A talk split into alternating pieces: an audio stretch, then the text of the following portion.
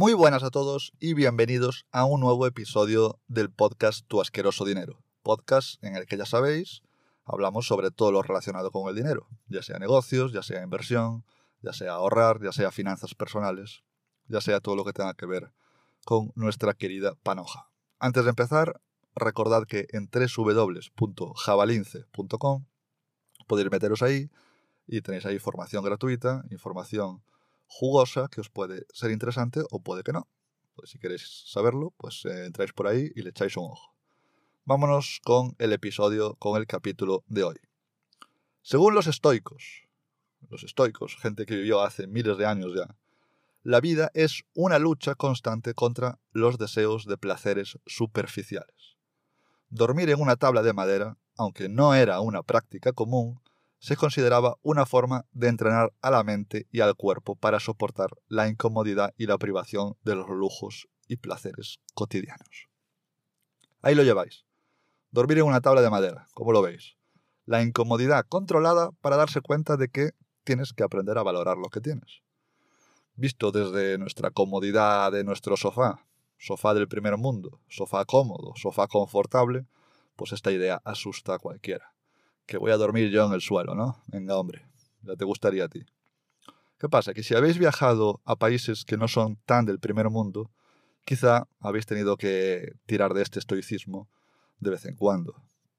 Cuando, por ejemplo, vas agarrado a un camión por fuera, dando botes por una carretera que no es carretera, que es camino, para poder llegar al siguiente pueblo, pues a lo mejor es, piensas un poco en este estoicismo. Cuando vas dando botes ahí en una caja de una pickup, es cuando te acuerdas de lo cómodo que es el transporte público de Occidente. Y ya no digamos de la comodidad de tu vehículo privado. Años luz, tú me dirás. Entre ir comiendo tierra, barro, baches, a ir tú conduciendo tu cochecito Leré, pues no es poca la diferencia. ¿Qué pasa? Llegas por fin a ese pueblo, a ese pueblo en el tercer mundo, encuentras un colchón, si se puede llamar así, un colchón de mala muerte, y lo agradeces como si eso fuera una suite nupcial. Le das un valor brutal. Y si por lo que fuera ya te encuentras con una ducha de agua fría, donde te puedes quitar la mierda que has eh, acumulado durante ese viaje, el polvo y todo eso, pues ya eres la persona más feliz del mundo. Que sea agua fría es lo de menos, hasta lo prefieres. Todo esto son cosas que en una vida cómoda en el primer mundo ni se te pasan por la cabeza. Vamos, no, piensas en, este tipo de cosas porque no, no cabe lugar en tu día a día. Sin embargo, cuando te enfrentas a este tipo de experiencias, te das cuenta de que contra todo pronóstico no se acaba el mundo. Que te has duchado en agua fría, te has dormido en el suelo y que sigues vivo y sigues feliz para seguir con tu viaje. Sigues tu viaje sabiendo que si todo va bien, pues volverás a tu casita donde tendrás agua caliente y te taparás con un edredón en condiciones. Pero durante el viaje verás que la gente, la gente que vive en esos sitios donde tú estás viajando, eres un turista más, pues vive en esas condiciones. Para ellos no es una incomodidad controlada, entre comillas, es su día a día, es su realidad. Y esa gente que vive ahí, pues está viva y además parece feliz. Tendrá sus problemas, por supuesto, pero en ámbito de felicidad, no sé yo cómo compararlo al primer mundo, incluso diría que muchas veces su felicidad es más en esos sitios que en nuestro primer mundo, donde los problemas, pues, pues son problemas del primer mundo, ¿no? O sea, que no hace falta tantísimos lujos para estar en esta vida. ¿Quiere decir esto que tenemos que exponernos a situaciones así de este tipo continuamente y vivir estoicamente?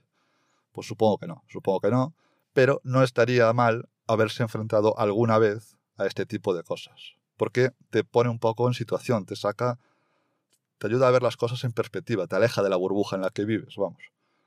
Si esta gente puede vivir aquí, en estos países, con tan poco, quizá yo no necesite tanto para vivir.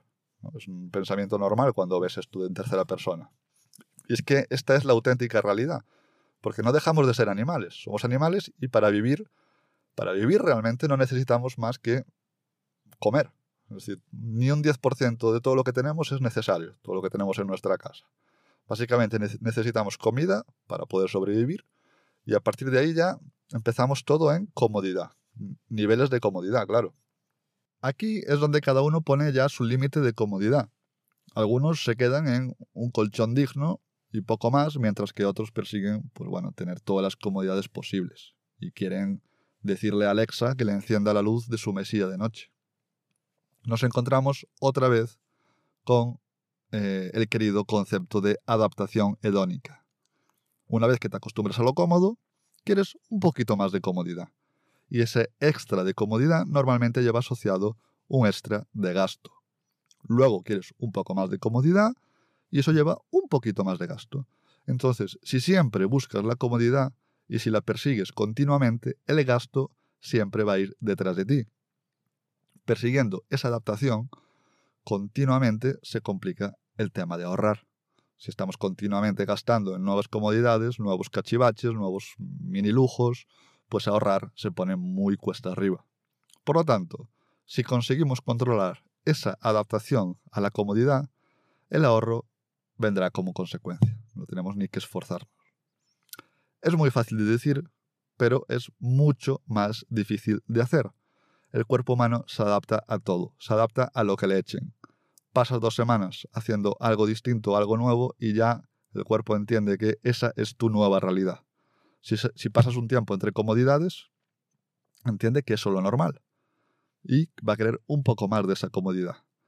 Por eso los estoicos decían lo de dormir en una tabla de vez en cuando, para que el cuerpo no se acostumbre a la comodidad, el cuerpo y la mente, evidentemente.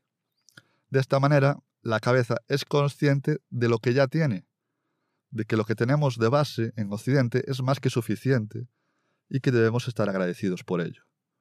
No ir a buscar una nevera que nos diga, pues que cuidado, te, está, te falta leche y te avise por, por una aplicación del móvil que te falta leche. Ese nivel de comodidad me parece demasiado exagerado.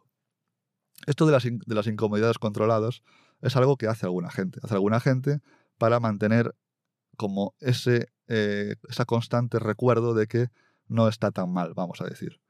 Y para hacer esto no tienes que irte al sexto mundo, simplemente puedes ponerte pequeños retos, pequeñas incomodidades para valorar y ser consciente de lo que ya tenemos, ser conscientes de que no es necesario buscar el siguiente nivel de comodidad.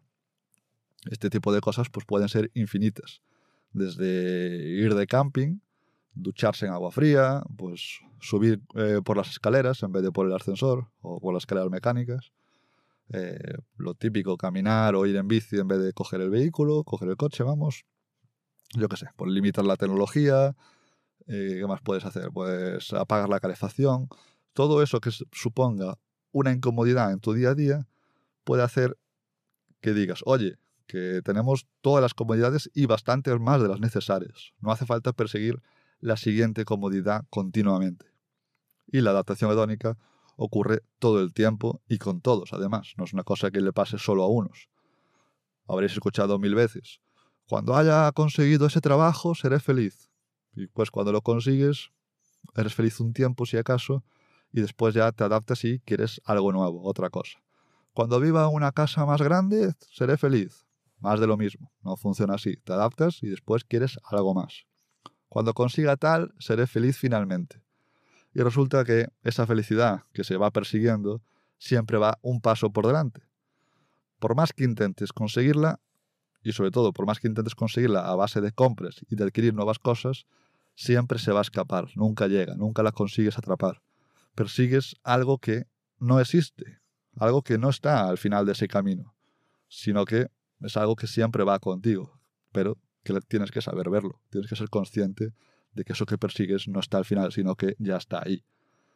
El gasto, buscando mejorar nuestras condiciones, tiene sentido hasta cierto punto, pero deberíamos estar ya bastante más agradecidos por lo que ya tenemos y actuar en consecuencia disfrutando de eso que ya tenemos. Entonces, si eres capaz de ser consciente de esto, seguramente el ahorro vendrá de una manera mucho más natural y ya sabéis que una vez que tenéis ahorro, ese dinero debería estar moviéndose para que pueda trabajar para vosotros, para que os dé más tiempo para hacer lo que vosotros queráis. Y como no, pues deciros que entre www.javalince.com podéis aprender de manera gratuita cómo poner este dinero a funcionar para vosotros. Sin más, nos vemos en el siguiente episodio.